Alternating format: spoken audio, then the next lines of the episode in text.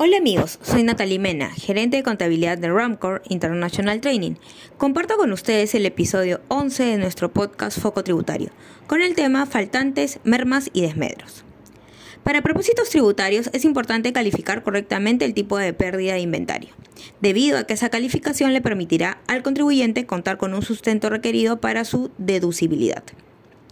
Uno de los problemas que se presenta en la fiscalización de las pérdidas de inventarios es cuando el contribuyente y la SUNAT califican de manera diferente la pérdida. Al presentarse esa situación, el contribuyente no cuenta con el sustento requerido por la SUNAT.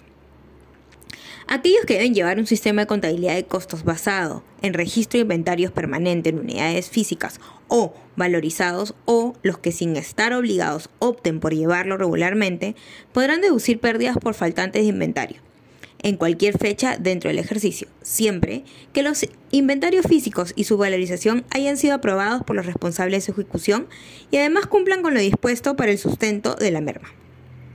Merma es la pérdida física en el volumen, peso o cantidad de las existencias, ocasionada por causas inherentes a su naturaleza o al proceso productivo. Las mermas se deberán acreditar mediante un informe técnico emitido por un profesional independiente, competente y colegiado, o por el organismo técnico competente. Dicho informe deberá contener por lo menos la metodología empleada y las pruebas realizadas. En caso contrario, no se emitirá la deducción. El desmedro es la pérdida de orden cualitativo e irrecuperable de las existencias, haciéndolas inutilizables para los fines a los que estaban destinados.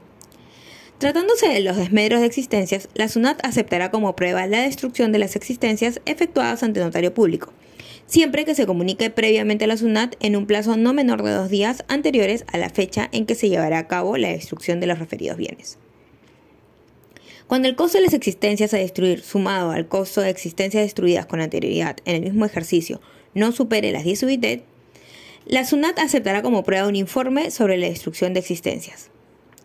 Los faltantes, mermas, desmedros y otros temas importantes los analizaremos en nuestro seminario Cierre Tributario 2021 aspectos críticos y análisis jurisprudencial. Gracias por su atención. Hasta el próximo episodio de Foco Tributario.